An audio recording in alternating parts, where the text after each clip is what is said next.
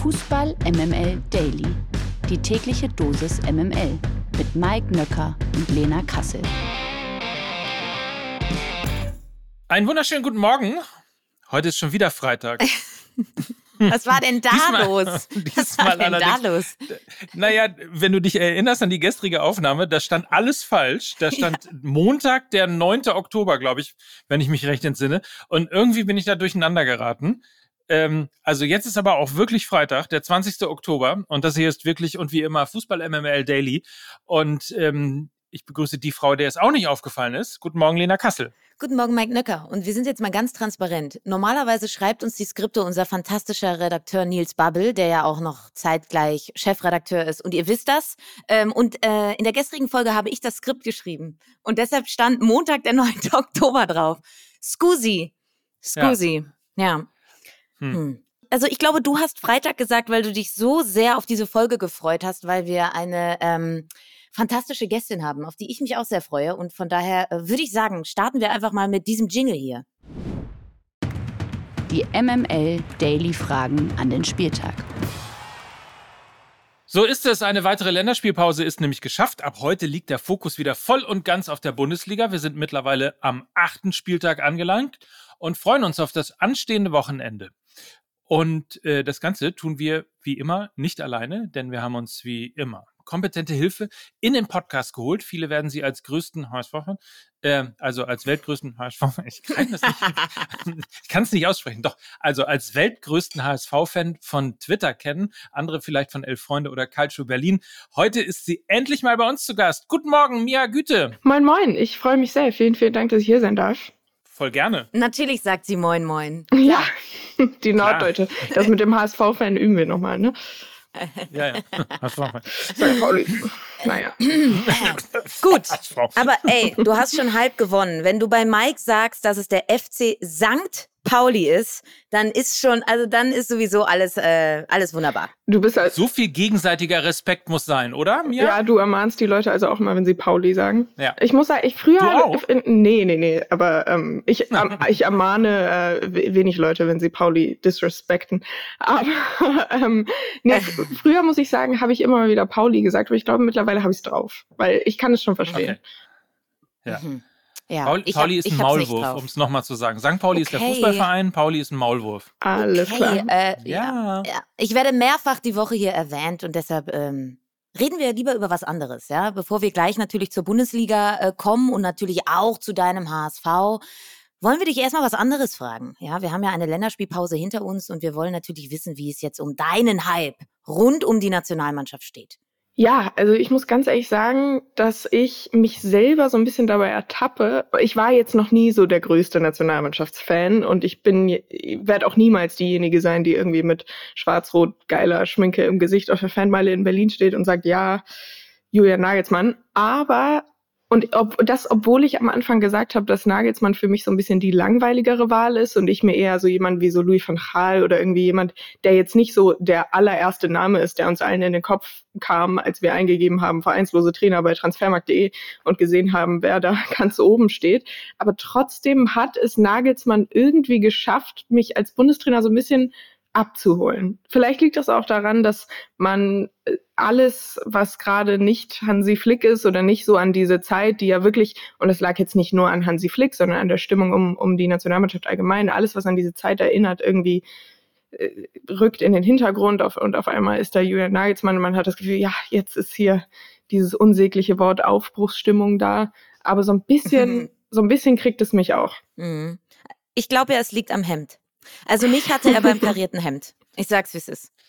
Oh, den Witz, den, den Fashion-Witz, den hätte ich mal machen sollen. Was meinst du, was dann los gewesen wäre? ich sag mal so, äh, er es ist die, das ist ja, äh, so sehr es nicht Teil der Bewertung sein sollte, ähm, war ja klar, dass alle auch darauf gucken, wie er jetzt auftritt, wie er redet, wie er sich anzieht, etc., weil das eben immer Teil der Diskussion rund um Nagelsmann war. Und ich muss sagen, klar, man neigt jetzt auch so ein bisschen dazu, alles gut finden zu wollen, aber jetzt auch mal völlig abgesehen von dem Hemd, sondern auch der Art und Weise, wie er sich sonst gibt, finde ich, macht er das bisher so in der Außendarstellung echt ganz, ganz ordentlich. Sehe ich Sehe ich genauso. Ja, ja, jung, dynamisch, er steht irgendwie für Aufbruch äh, qua seiner Person. Ich meine, er ist 36 und dann äh, natürlich auch noch mit dem heißen Herz von Sandro Wagner. Also ähm, ich bin, ich kann mich da Mia nur anschließen. Ich war auch nie oder bin auch nie äh, der große Verfechter gewesen von der Nationalmannschaft und das hat mich jetzt auch nie so sonderlich vom Hocker gerissen. Aber ich habe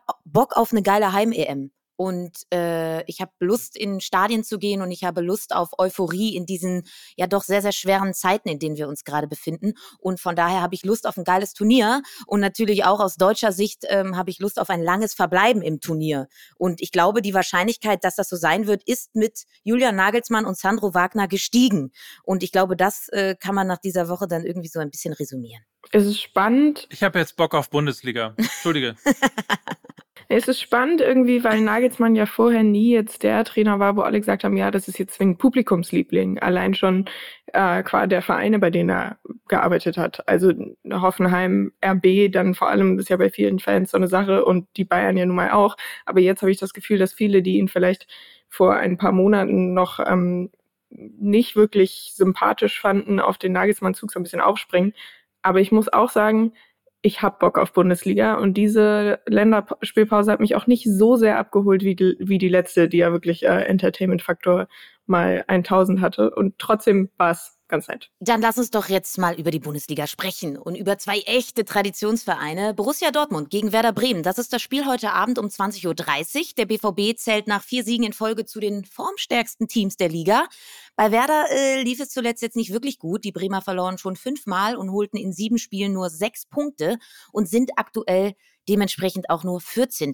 Dortmund ist hingegen bislang noch ungeschlagen. Wir erinnern uns aber noch mal kurz an die vergangene Saison. Da drehte Werder das Spiel in Dortmund, nämlich noch in den letzten Minuten und gewann mit 3 zu 2. Ist den Bremern das aktuell überhaupt zuzutrauen oder siehst du den BVB heute Abend klar vorne? Ja, lange äh, hatten ich und viele andere ja auch äh, irgendwie gemeckert, den BVB immer so als Sorgenkind bezeichnet. Aber man muss mittlerweile ja wirklich sagen, dass Dortmund einen zufriedenstellenden Saisonstart hat. Ich meine, ich glaube, es sind jetzt 17 Punkte aus sieben Spielen. Das ist ordentlich, wahrscheinlich sogar mehr als ordentlich. Man ist punktgleich mit den Bayern. Hätte man das den BVB-Fans vor Saisonstart gesagt, ja, nach sieben Spielen seid ihr punktgleich mit den Bayern, hätte da, glaube ich, äh, niemand sich beschwert oder die wenigsten nur. Zur Wahrheit gehört natürlich auch, dass die nominell schweren Gegner noch kommen. Also Bayern, Leipzig, Leverkusen, Stuttgart muss man auch dazu zählen. Werder ist aber eben keiner von diesen nominell schweren Gegnern. Ich sehe da, obwohl ich immer noch sage, dass die Spielanlage von Dortmund mich jetzt nicht äh, vollumfänglich abholt und ich da auch weiterhin Bauchschmerzen habe, ähm, sehe ich da Werder nicht stark genug, um den Dortmundern äh, irgendwelche Punkte zu klauen, vor allem zu Hause. Zu Hause hat Dortmund ja wirklich, glaube ich, die, die letzten 19 Pflichtspiele nicht mehr verloren. Das ist, glaube ich, in der Liga aktuell die längste Serie. Und ähm, ja, trotz glanzlosem Fußball sehe ich den BVB da auf jeden Fall vorne. Werder ist ja auch, also Füllkrug ist ja eine interessante Persönlichkeit. Der hat ja das letzte Spiel dann für Werder entschieden. Also das die letzte Heimniederlage von Dortmund. Jetzt ist er auf der anderen Seite aktiv und ich glaube, dass der da auch ein Unterschied machen wird, trotz Privatjetreise. Ja.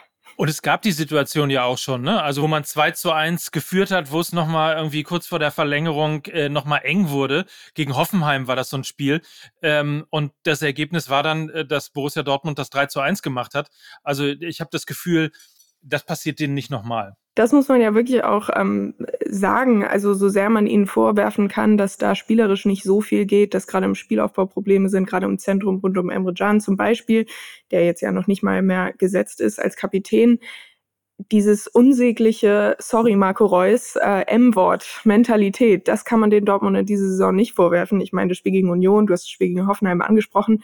Und das ist, glaube ich, etwas, was ihnen auch gegen eine Truppe wie Werder Bremen hilft. Ähm, also ja, ich sehe Dortmund auf jeden Fall vorne heute Abend. Und ich glaube, heute Abend ist auch so ein bisschen Erfahrung trifft auf Naivität. Also Dortmund, du hast es mehrfach angesprochen, Mia spielt jetzt äh, nicht immer schön, aber sie spielen sehr, sehr reifen Fußball. Sie können jetzt auch enge Partien für sich entscheiden, bleiben standhaft, wenn es Gegenwind gibt und so. Und das ist so ein bisschen Kontrastprogramm auch zu Werder Bremen, ja, hatten sie in der vergangenen Saison eine unglaubliche Moral, wo sie viele Spiele erst sehr, sehr spät oder nach Rückstand äh, noch drehen konnten. Siehe eben das erwähnte Spiel gegen den BVB, ist davon jetzt einfach nicht mehr viel übrig. Ähm, und ich glaube auch, das liegt unter anderem dann eben daran, dass auch ein Niklas Füllkrug mit seiner Erfahrung nicht mehr mit dabei ist, der eben auch durch seine Tore enge Spiele entschieden hat. Und ich glaube aber auch, es liegt daran, dass sie nach wie vor kein Stabilisator, kein Balance-Spieler in ihren Reihen haben, der irgendwie, wenn es schwierig wird, für Ruhe sorgt, der eine der eine gute Leistung, die sie ja durchaus auch gegen Hoffenheim gezeigt haben, die Bremer, äh, dann auch mal wirklich über die Zeit bringt. Und ich glaube, diese, diese Spieler hat Dortmund äh, in der Mannschaft und deshalb glaube ich auch, wird das heute Abend ähm, also eher etwas für die schwarz-gelbe Erfahrung als für die grün-weiße äh, Naivität. Und äh, ich glaube, die Punkte muss Bremen woanders holen. Ich hoffe nur nicht, dass äh, Füllkrug aus alter Gewohnheit auf beiden Seiten trifft. Union Berlin gegen VfB Stuttgart. Dann sind wir schon am Samstag um 15.30 Uhr. Das ist das nächste Spiel der Gegensätze, denn während Union die letzten fünf Bundesligaspiele verlor, ging der VfB in den letzten fünf Partien immer als Sieger vom Platz. Alle Augen sind natürlich weiter auf Zero Girassi gerichtet. Der Stürmer des VfB steht bereits bei 13 Treffern. So viele Tore hatte in der Bundesliga-Historie noch nie ein Spieler nach sieben Spieltagen auf dem Konto. Zum Vergleich, Unions Top-Torjäger und Nationalspieler Kevin Behrens traf zuletzt am zweiten Spieltag. So, Union wissen wir, Krise. Siehst du da irgendeine Chance, dass an diesem Wochenende die Unioner wieder in die Spur zurückfinden oder sind die Stuttgarter mittlerweile einfach zu stark? Ich muss ganz ehrlich sagen, dass, also klar, bei Stuttgart hat man immer gesagt, die einfachen Gegner waren jetzt vor allem zu Saisonbeginn, die, die harten Brocken kommen noch. Dazu hätte man vor der Saison vielleicht nicht gedacht, zählt Union Berlin aber aktuell nicht.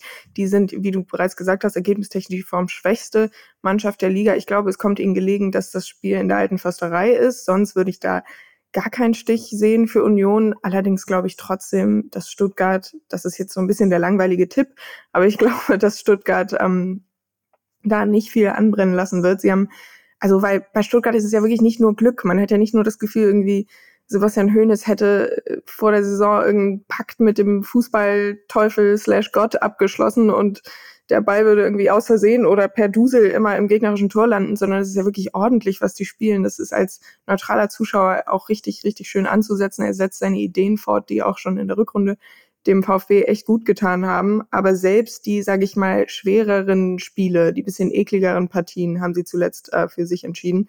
Und wenn Girassi mal nicht trifft, dann halt ein Undaf oder irgendwer anderes. Also ich sehe da bei Union nicht so viele Chancen. Ich glaube, Stuttgart macht das. Es treffen ja so ein bisschen zwei Sprichwörter aufeinander bei dieser Partie. Auf der einen Seite natürlich, the trend is your friend. Auf der anderen Seite denke ich mir auch, jede Serie reißt mal.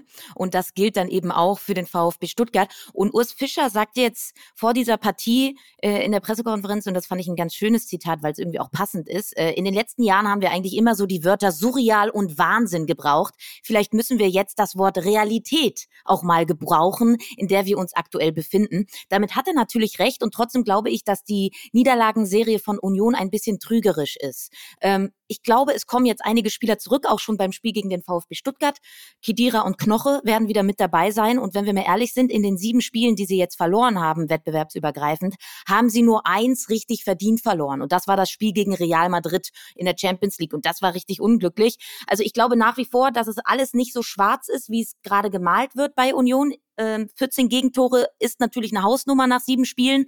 So, so, so äh, defensiv schwach waren sie noch nicht in der Bundesliga. Ich glaube aber, dass gerade Knoche und Kedira für die defensive Stabilität jetzt wieder sorgen werden. Und du hast es auch angesprochen, mir, sie spielen an der alten Försterei und ich glaube trotzdem, dass sie in ihrem Kader alle Mittel haben, um dem VfB seine Stärken zu nehmen. Also der VfB ist immens gefährlich in den Halbräumen, sie sind immens gefährlich, wenn sie sich aufdrehen können, sie sind immens gefährlich im Eins gegen Eins. Ich glaube aber, wenn Union Union Fußball spielt, dann werden sie diese Stärken von VfB Stuttgart nehmen können.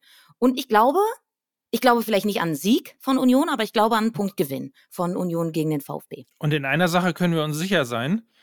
Union Berlin, die hatten richtig Bock auf die Länderspielpause. Ja, also ich habe auch äh, äh, ein bisschen mir jetzt im Vorfeld Gedanken gemacht und gedacht, ja, es könnte natürlich sein, dass Urs Fischer wieder äh, den klassischen Union-esken Auftritt aus dem Playbook der letzten Jahre so ein bisschen rauszaubert und irgendwie das ein oder andere Kraftfahrzeug vom eigenen Tor parkt. Ähm, was sicherlich auch sinnvoll wäre. Ich meine, ich finde es auch prinzipiell richtig, dass man jetzt versucht hat, ein bisschen die Spielanlage weiterzuentwickeln, gerade mit dem gepimpten Kader, den man jetzt ja hatte. Aber gegen spielstarke Gegner, ich denke da zum Beispiel an Real Madrid, ohne jetzt real mit dem VfB vergleichen zu wollen und irgendwie den Höhenflug der Stuttgarter da noch mehr äh, Aufwind zu verleihen. Aber dennoch hat man ja zum Beispiel eben Gegner wie, äh, gegen Gegner wie Real Madrid wieder diesen altbekannten Pragmatismus teilweise rausgeholt. Und ich sehe das jetzt auch auf jeden Fall möglich. Ich glaube, es wird schwer und trotzdem gucke ich aktuell auf diese Stuttgarter Mannschaft und irgendwie, irgendwie klappt da alles. Also es wäre auch irgendwie typisch, dass es genau gegen Union die Serie reißt. Allerdings ist nichts an Unions Saison bisher Union typisch. Insofern, mal schauen. Wir kommen zur nächsten Partie und da empfängt die TSG Hoffenheim Eintracht Frankfurt ähm, am Samstag um 15.30 Uhr. In diesem Spiel trifft Platz 5 auf Platz 8. Die Hoffenheimer sind sehr gut in diese Saison gestartet und verloren bislang erst zwei Spiele. Die restlichen Partien entschied die TSG allesamt für sich und Frankfurt verlor sogar erst ein einziges Spiel. Durch fünf Unentschieden bleibt die Eintracht bislang punktmäßig allerdings hinter ihren Erwartungen. Ein großes Problem der Frankfurter, sie gewinnen keine Auswärtsspiele. Keines der letzten 14 Auswärtsspiele in der Bundesliga konnte die Eintracht gewinnen. Bist du äh, mir guter Dinge, dass diese Serie in Sinsheim reißen könnte oder siehst du eher das nächste Unentschieden anrollen? Also um ehrlich zu sein, steht alles auf, stehen alle Zeichen auf dieses nächste Unentschieden oder äh, eine Niederlage. Trotzdem es ist ein reiner Bauchgefühl-Tipp, glaube ich, die Frankfurter machen das. Ähm, aus folgenden Gründen. Es ist ja vor allem die Offensive, die bisher wirklich gehapert hat. Die defensiv stehen sie stabil, da gibt es eigentlich nicht so viel zu bemängeln. Es ist vor allem die Sturmspitze, da fehlt ein Randa Kolomanie, das hat man nicht richtig ersetzt gekriegt. Ich kann mir jetzt vorstellen, dass Mamouche äh, womöglich wieder im Zentrum startet, weil ein Gangkam hatte da jetzt zuletzt eher weniger überzeugt. Ähm, Mamouche eher Spielertyp Halbraum meines Erachtens nach, aber man hat aktuell eben echt irgendwie keine geeigneteren Alternativen, was eben diese große Schwäche in der Offensive offenlegt. Aber mit seinen Tempoläufen in die Tiefe sehe ich, dass ähm, der da der TSG ordentlich äh, Probleme bereiten kann. Und ich bin gespannt, wie die Eintracht vor allem offensiv eben auftritt. Defensiv muss man sich, wie gesagt, wenig Sorgen machen. Ich habe so ein Gefühl, dass das wird ganz gut. Und was die Eintracht halt nicht hat, äh, hat eben die TSG Hoffenheim, ne? Äh, Gerade die Kombination aus irgendwie Wout Wechhorst und äh, André Kramaric, die sich da gegenseitig sehr befruchten, will ich mal sagen. Durch die körperliche Präsenz ähm, von Wout Weghorst kann André Kramaric da so ein bisschen drumherum spielen und hat wieder so ein bisschen zu seiner Torgefahr zurückgefunden. Und sie haben eben unterschiedliche Assets. Sie haben ähm, den sehr hochgewachsenen Wout Weghorst, der als Wandspieler agieren kann. Und sie haben den sehr technisch filigranen ähm, André Kramaric. Und ich glaube, sie haben in der Offensive auf jeden Fall mehr Mittel, um Eintracht Frankfurt weh zu tun. Aber ähm, ich sehe auch die defensive Stabilität der Eintracht und von daher, es, es würde mich nicht wundern, wenn das wirklich ein 1 zu 1 wird oder irgendwie so 0 zu 0. Auch das würde irgendwie zur Frankfurter Saison passen. Die Spiele sind nicht so sonderlich attraktiv, muss man leider dazu sagen. Aber 0 zu 0 würde natürlich überhaupt nicht zu Hoffenheim äh, passen. Außerdem möchte ich noch gerne ergänzen, äh, Maximilian Bayer, ja. ähm, der auch. auch. in der Top-Form ist und sicherlich ähm, demnächst auch mal äh, bei der Nationalmannschaft vorklingeln wird. Also insofern offensiv ist Hoffenheim wirklich, du hast ja. es ja gerade schon gesagt, Lena, ähm, variabel. Sehr, sehr ja. beeindruckend und variabel. Kramaric fällt aber, glaube ich, aus, oder nicht? Ja? Ich, ja, ich glaube, also es gab da Unstimmigkeiten, glaube ich, zwischen der kroatischen Medizinabteilung und der von Hoffenheim bezüglich äh, dessen, ob es jetzt nur ein Hämatom ist oder sogar ein Riss, aber ich glaube, er fällt aus. Insofern, der ist ja so ein bisschen. Na, wie gut, dass ich den Bayern nochmal ja. reingeworfen habe, ne? Ja, auf jeden Fall. Also sie haben Alternativen, aber dennoch ist André Kramaric natürlich ein absoluter Leistungsträger in der Offensive. Und dann kommt bei Frankfurt eben diese absurde oder diese echt, echt stabile Defensive dazu. Also ich äh, bin tatsächlich positiv gestimmt, was die SGE angeht. Ich habe neulich irgendwo gelesen, dass Hoffenheim die zweitschwächste Zweikampfquote der Liga hat. Nur Frankfurt ist noch schlechter. Also das ist jetzt ähm, sind die beiden schlechtesten Zweikampfquoten gegeneinander. Aber das hat mich so ein bisschen gewundert, weil wir haben jetzt die Offensive schon erwähnt, aber auch im Mittelfeld ist das ja zumindest physisch echt ein Brett, was Hoffenheim da teilweise anbietet. Also mit Prömel, Stach und Grillitsch im Zentrum. Da würde ich eigentlich erwarten, dass mehr Zweikämpfe äh, für sie entschieden werden. Aber hey, mal schauen. Sonntag 15.30 Uhr machen wir weiter. Erster FC Köln gegen Borussia Mönchengladbach, das rheinische Derby. Kann es sein, dass irgendwie gefühlt jeden Spieltag ein rheinisches Derby ist? ähm, diesmal auch wieder eins, das viele, viele Geschichten erzählt. Borussia Mönchengladbach feiert nämlich gegen keinen anderen Verein so viele Siege wie gegen den ersten FC Köln und schoss gegen den FC auch die meisten Tore. Der FC wiederum musste zwar gegen den rheinischen Rivalen die meisten Niederlagen einstecken, verlor aber nur eines der vergangenen fünf Derbys. Aktuell sind die Kölner mit einem Punkt Tabellenletzter. Gladbach weilt mit immerhin schon sechs Punkten auf Platz zwölf. Es ist also Brisanz angesagt im Rhein Energiestadion. Und ähm, wen siehst du in diesem Rhein-Derby dieses Wochenende vorn? Ja, das ist ja so eine Sache. Beide treten irgendwie nicht unbedingt in bester Form oder bester Laune an. Insofern ist das Derby ja erst recht spannend und richtungsweisend für beide Teams, weil wir wissen oder jeder weiß, so ein Derby kann gerade äh, im Kopf ordentlich was machen in beide Richtungen, nach oben und nach unten auf beiden Trainern lastet ja noch nicht wirklich Druck. Ich meine, Baumgart hat sowieso Kritik. Da liegt es, glaube ich, auch eher an den Kaderschwächen, warum der Saisonstart so mau äh, aussieht, wie er jetzt nun eben aussah. Und in Gladbach hat man sich mit Ceoane für einen neuen Weg entschieden, Verjüngung vom Kader, XXXL, Umbruch und so weiter und so fort. Ich sehe Gladbach auf jeden Fall vorne, weil ich glaube, da zeigt der Trend nach oben, gerade spielerisch. Bei Köln sehe ich das noch nicht so. Da ist gerade offensiv echt der Wurm drin, aber auch defensiv laufen da die meisten individuellen Formkurven irgendwie nach unten. Ich denke da, denk da vor allem an Namen wie Chabot und Hübers. Vor allem zentral sind sie anfällig. Man hat irgendwie das Gefühl, hinten drin ist nur Marvin Schwebe so richtig in Form. Aber trotzdem sind sie, haben sie seit 15 Spielen nicht mehr zu Null gespielt. Und gerade offensiv bei Gladbach greifen die, die Zahnräder ja so langsam wirklich äh, ineinander an. Plea kommt wieder in Form ähm, Honorar macht sich als, als Spielmacher und auch Schwanzerada in der äh, Sturmspitze kommt langsam so richtig rein. Ich glaube, das wird irgendwas Richtung so 3-0, 3-1. Ich glaube, dass, dass Gladbach da äh, den Kölnern die das eigene Stadion ein bisschen heiß machen wird. Ja, ähm, das ist natürlich, ich glaube, also ich habe ja vor der Länderspielpause mit Steffen Baumgart sprechen dürfen im Zuge der Berichterstattung äh, des anderen Derbys. Und äh, das Thema war so ein bisschen, dass er so von seiner Spiel-DNA nicht abrücken möchte.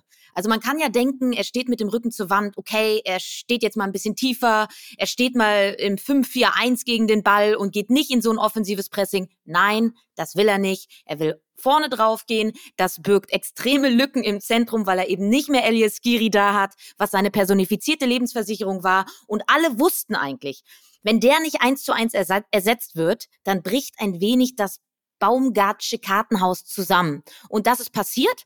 Er will weiter nicht abrücken von seiner Spielidee. Und ich glaube. Ich sag nur, Tim Walter gefällt das. Tim Walter gefällt das. Uh, direkt eine schöne Spitze in Richtung mir. Toll. Darüber sprechen wir gleich noch. Ähm, ja. und, und ich glaube, dass das ein Spiel jetzt ist, wo die Stimmung, wo die Stimmung in Köln kippen kann. Und ich finde es auch verwunderlich, dass Steffen Baumgart noch überhaupt nicht angezählt ist. Jeder, der so ein bisschen die Kölner Medienlandschaft kennt, der weiß, dass sie eigentlich relativ schnell darauf sind, wenn irgendwie ähm, ein paar Niederlagen zu Buche stehen, dass die Trainer dann dran glauben müssen oder zumindest in der Presse angezählt sind. Das ist bei Steffen Baumgart nicht der Fall, weil er natürlich fantastische Leistungen gebracht hat in den letzten zwei Jahren und so weiter und so fort. Aber ich glaube, wenn er nicht langsam auch anfängt, auf eventuelle negative Ergebnisse mit einer Anpassung spielerischer Natur zu reagieren, macht er sich angreifbar. Und ich glaube, so eine Derby-Niederlage jetzt gegen den verhassten, verhassten Nachbarn aus Gladbach wird richtig wehtun und das wird eine Niederlage sein, die nicht so leicht verziehen wird, weil gegen Leverkusen konntest du sagen, die sind einfach zu gut. Dann haben sie gegen Wolfsburg, gegen Hoffenheim, gegen Stuttgart und gegen Dortmund gespielt. Da konntest du immer sagen, das sind Teams aus der oberen Tabellenhälfte und man kann das Narrativ aufrechterhalten. Okay, das war ein echt hartes Auftaktprogramm. Jetzt mit Gladbach kommt eine Mannschaft, die eben auch noch nicht so gefestigt ist. Sie sind im Aufwärtstrend, da hast du recht. Systemumstellung auf dem 3-5-2, alles toll. Aber sie haben eben auch nur sechs Punkte. Und sie sind auf dem zwölften Tabellenplatz. Das heißt, das ist eigentlich eine Partie, wo du, wenn du es positiv sehen möchtest, auch der, der Saison eine, ein, eine Wende geben kannst. Und deshalb glaube ich, ist dieses Spiel wirklich ein, Schicksal, ein Schicksalsspiel aus Kölner Sicht was die Ruhe angeht im Verein, was die Ruhe aber auch rund um Steffen Baumgart angeht. Und deshalb ähm, bin ich sehr, sehr gespannt, was nach diesem Spiel passiert. Ich habe auch leichte Gladbacher Gefühle, weil ich glaube, dass Steffen Baumgart weiter vorne draufgehen wird und ähm, Gladbach da auf jeden Fall die Möglichkeiten hat, schnell umzuschalten und schnell zu kontern. Mit Jordan einen perfekten Wandspieler dafür hat, der Kontersituation einleiten kann. Also, und dann glaube ich, dann brennt der Baum in Köln. Das Problem am Kölner Offensivspiel ist ja auch so ein bisschen, dass genau das, was, Köln, äh, was Steffen Baumgart von Beginn der Saison an angekündigt hat, wie man spielen will, ganz offensichtlich nicht funktioniert. Also dass man das Offensivspiel vor allem eben auf Davy Selke ausgerichtet hat und dass er da als Zielspieler im Strafraum Flanken abnehmen soll. Und es kommen ständig Flanken, aber keine davon kommt an. Man hat immer das Gefühl, er hängt da komplett in der Luft und Keins und Waldschmidt sind nicht in Form, schaffen es dann nicht, ihn in Szene zu setzen. Und da sieht man halt dann schwarz auf weiß fast so, ja, das klappt jetzt nicht. Und klar, kein Kreditwert ewig. Ich glaube nicht, dass selbst wenn sie jetzt äh, stolpern sollten oder wieder stolpern sollten gegen, gegen Köln, dass dann an Steffen Baumgarts Stuhl direkt schon gesägt wird. Das kann ich mir nicht vorstellen. Aber natürlich, mit jeder Niederlage wird's unruhiger. Ich meine, sie sind jetzt äh, Tabellenletzter. Nach unten geht's nicht mehr, aber eine Derby-Niederlage tut natürlich nochmal besonders weh. Und ich glaube, also du hast ja die mangelnde Kaderqualität angesprochen, ne? Also der Kader wurde nach und nach immer weiter ausgedünnt. Wir reden über Sali Özcan, der zum BVB gegangen ist. Wir reden über Elias Giri, der zu Frankfurt gegangen ist. Wir reden über Jonas Hector, der seine Karriere beendet hat. Und es wurde nicht gleichwertig ersetzt. Ich glaube auch, dass, also wenn sie schlau wären, würden sie mit Steffen Baumgart sogar in die zweite Liga gehen, weil er ein fantastischer Coach ist. Die Frage ist nur, ob er mit diesem Kader diesen Spielstil, den er pflegen möchte, spielen kann. Und da braucht er einfach Anpassungen, sonst, sonst äh, wird irgendwann die Dynamik des Geschäfts greifen. Und der FC wird ob der wirklich sehr angespannten finanziellen Situation sicherlich nicht sehenden Auges in die zweite Liga gehen, äh, nur weil Steffen Baumgart weiter diesen Fußball spielen möchte. Also das glaube ich nicht, weil das können sie sich schlichtweg nicht leisten. Äh, wollen wir jetzt hier ein äh, Köln-Spezial machen? Oder? Äh, nee, komm, komm. Ja, ja. entschuldige. Ihr redet euch gerade so geil in Rage. Aber wir müssen ja noch auf die anderen Spiele gucken. Ja, jetzt oder? kommt erstmal noch ein anderes Spiel, Maus. Jetzt kommt hier noch erstmal, wir, haben, wir haben noch einen absoluten Knaller. Wir haben noch einen absoluten Knaller. Sonntagabend, liebe Freunde, ich weiß nicht, was ihr um 17.30 Uhr am Sonntag macht. Ich würde sagen, Heidenheim gegen Augsburg, das ist ein Leckerli, das sollte man sich anschauen. Denn es gibt einen neuen Augsburger Coach an der Seitenlinie. Er heißt Jess Torup. Ich weiß nicht, ob man das so ausspricht ich spreche es so aus. Ähm, ähm, und er muss direkt zum unangenehmen Bundesliga-Neuling aus Heidenheim. Und die Augsburger, die haben einen sehr schwachen Saisonstart hinter sich gebracht. Der FCA holte nämlich bislang nur fünf Punkte in dieser Saison. Das ist dünn. Aufsteiger Heidenheim liegt mit sieben Punkten auf Platz zehn und ist damit hingegen völlig im Soll. Äh, ist Heidenheim vielleicht sogar einer der unangenehmsten Gegner für einen neuen Trainer oder ist der FCA für dich so oder so Favorit? In dieser Partie? Puh, also ich glaube, dass gegen Heidenheim fast jeder Gegner, ich würde sagen jeder Gegner mit Ausnahme von Darmstadt, eigentlich auf dem Papier in der Favoritenrolle ist. Und das ist ja auch das, was jetzt sehr spannend ist, weil Jes Torup, der hat, wenn man sich mal seine, seine bisherigen Stationen ansieht, immer Vereine trainiert, sowohl in Dänemark mit dem FC Kopenhagen als auch mit Genk und Gent in, in Belgien, die eher im oberen Tabellendrittel anzusiedeln sind, wahrscheinlich eher sogar Top 3, Top 2. Und das ist jetzt, da findet er in Augsburg natürlich jetzt was ganz anderes vor.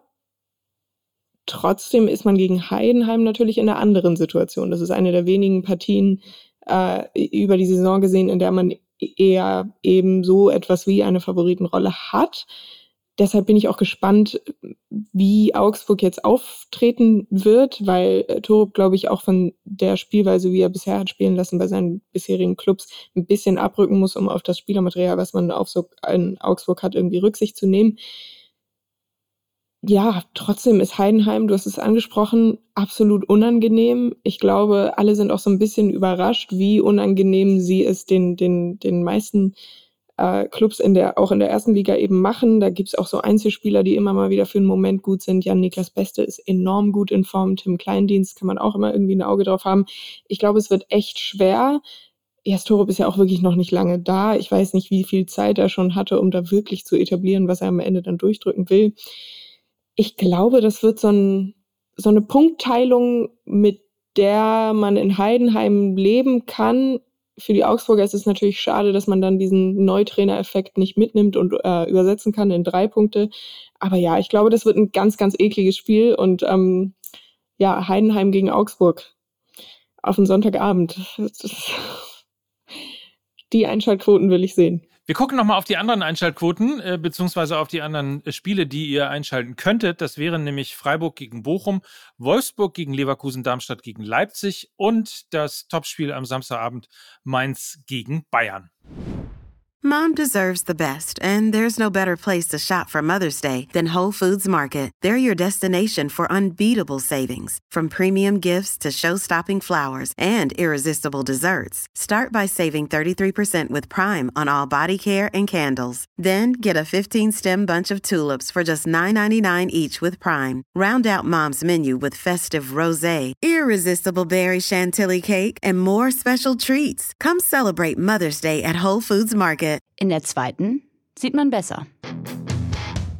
So, jetzt kommen wir zu unser aller äh, Paradedisziplin, denn am Wochenende rollt natürlich auch in der zweiten Liga der Ball. Meine Hertha, Mike St. Pauli und Mias HSV sind entsprechend gefordert und ich gebe den Ball direkt mal zu mir. Morgen trifft der HSV nämlich zu Hause auf Gräuter Fürth. Ist das jetzt ein Spiel, auf das du mit Vorfreude blickst oder überwiegt da vielleicht schon wieder eine große Unsicherheit ob der jüngsten Ereignisse?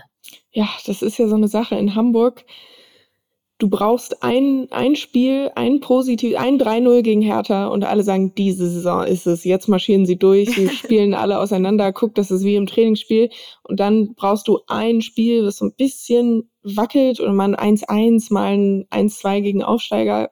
Habe ich irgendwo gehört, dass es ein, zwei Mal vorgekommen soll, äh, sein soll, die letzten paar Wochen. Und schon hat man das Gefühl, der Baum brennt wieder auf der Geschäftsstelle deshalb versuche ich immer so ein bisschen meine Stimmung bezüglich des HSV nicht ganz so von den letzten zwei, drei Ergebnissen beeinflussen zu lassen. Trotzdem hat man aktuell einfach das Gefühl, dass irgendwie nicht so richtig laufen will. Man hat jetzt äh, vor der Länderspielpause vier Spiele gehabt, von denen nur eins so verlaufen ist, wie man sich vorgestellt hat. Das 2 zu 0 zu Hause gegen, gegen Düsseldorf davor zweimal gegen Aufsteiger verloren, dann gegen Wien Wiesbaden, der dritte Aufsteiger, nur unentschieden gespielt, ganz unglücklich, elf Meter an die Latte in der allerletzten äh, Situation des Spiels. Die Stimmung ist aktuell nicht so richtig gut. Der Kapitän Sebastian Schonlau ist immer noch verletzt. Defensiv ist das teilweise Vogelwild, gerade ohne ihn.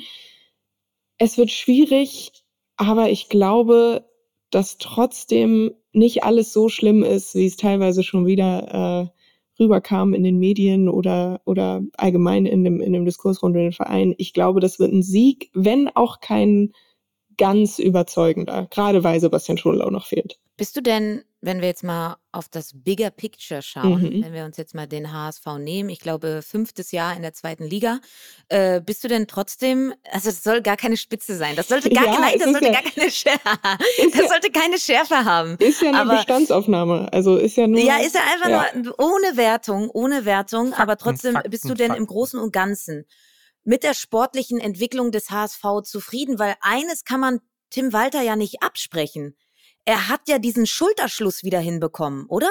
Also. Ich bin im Großen und Ganzen natürlich nicht vollends zufrieden, weil man jetzt zweimal mit ihm den Aufstieg verpasst hat. Dennoch sage ich, war es richtig, an ihm festzuhalten. Und ähm, eigentlich bin ich auch weiter in, in diesem Boot, weil man sich eben für einen gewissen Weg entschieden hat. Man hat den Kader auf ihn ausgerichtet, etc. pp eins muss man Tim Walter zugutehalten, beziehungsweise, also egal wie, wie kritisch man gegenüber dessen ist, was du auch vorhin angesprochen hattest, Mike, dass er eben, manch einer würde ihn als stur bezeichnen, manch einer würde sagen, er hält zu sehr an, seine Idee, an seinen Ideen fest, da widerspreche ich auch nicht.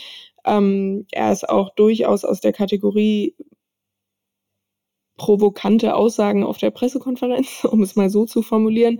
Ich gucke keine zweite Liga, nächstes Jahr erste und so weiter. Damit fliegt man natürlich ein bisschen auf die Nase, wenn es dann am Ende nicht aufgeht. Aber er hat es eben wirklich geschafft, wieder diese Stadt für den HSV zu begeistern. Spielt eben auch guten Fußball, den man sich ansehen kann, wenn es läuft. Teilweise kommen da natürlich trotzdem, das bringt eben so eine äh, risikoreiche Spielanlage mit sich, Momente bei rum, wo man echt nur den Kopf schütteln kann und der ein oder, andere, ein oder andere Herzinfarkt in den 90 Minuten. Grundsätzlich bin ich zufrieden. Allerdings muss man auch sagen, wenn es dieses Jahr nicht klappt, dann ist Feierabend. Also mit dem Kader musst du aufsteigen. Stimmungsmäßig ist fast so wie bei uns, ne? Egal, äh, mittlerweile muss man sagen, egal äh, ob Gewinn oder Verlieren, Stadion immer voll und immer Folklore. Ja, ja, immer Folklore weiß ich nicht. Ich glaube, ewig geduldig ist das Hamburger Publikum, beziehungsweise äh, mein Hamburger Publikum jetzt auch nicht.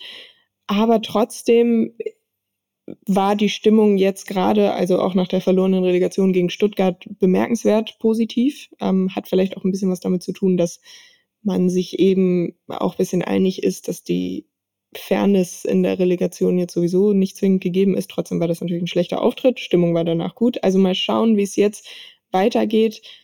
Aber trotzdem hat man ja das Gefühl, dass auch rund um den Verein jetzt sofort, nachdem die Ergebnisse nicht, nicht gestimmt haben, direkt wieder an Tim Walters Stuhl so ein bisschen gesägt wurde. Also ich glaube nicht, dass das Umfeld ewig geduldig ist. Auf die nächsten Wochen wird es auf jeden Fall ankommen. Und wenn wir jetzt schon äh, so viel über den HSV gesprochen haben, müssen wir natürlich auch über den aktuellen Tabellenführer der zweiten Liga sprechen, den FC St. Pauli. Für die geht's ebenfalls morgen ähm, nach Paderborn. Bist du guter Dinge, Mike? Äh, also ich bin ja so ähnlich auch. Ich muss ja auch so langsam mal irgendwie äh, Euphorie bremsen, weil man äh, reibt sich ja teilweise irgendwie auch die Augen, vor allen Dingen, wie im Moment der FC St. Pauli spielt und seine Spiele auch gewinnt. Ich habe versucht, diese Saison immer so in Etappen zu gucken. Lass mal gucken, wie es losgeht auf dem Betzenberg gegen Kaiserslautern. So, dann lass mal gucken, wie es ist, wenn wir gegen Schalke gespielt haben. Lass mal gucken, wie es ist, wenn wir gegen Hertha gespielt haben. Und ähm, am Ende war es halt immer alles super überzeugend und selbst in den vier Spielen, in denen man nur unentschieden gespielt hat, ähm, war das, äh, hat man einfach nur das Tor nicht getroffen und hat ansonsten einfach einen sehr klaren, sehr selbstsicheren und sehr selbstbewussten Fußball gespielt. Jetzt bin ich äh, in der nächsten Etappe. Lass mal gucken, wie es ist, wenn wir gegen Paderborn gespielt haben, weil Paderborn tatsächlich auch eine Mannschaft gewesen ist, ähm, die ich so mit auf dem Zettel hatte, was den Aufstieg anging, oder zumindest im das, äh, also sehr weit oben äh, am Ende der Saison.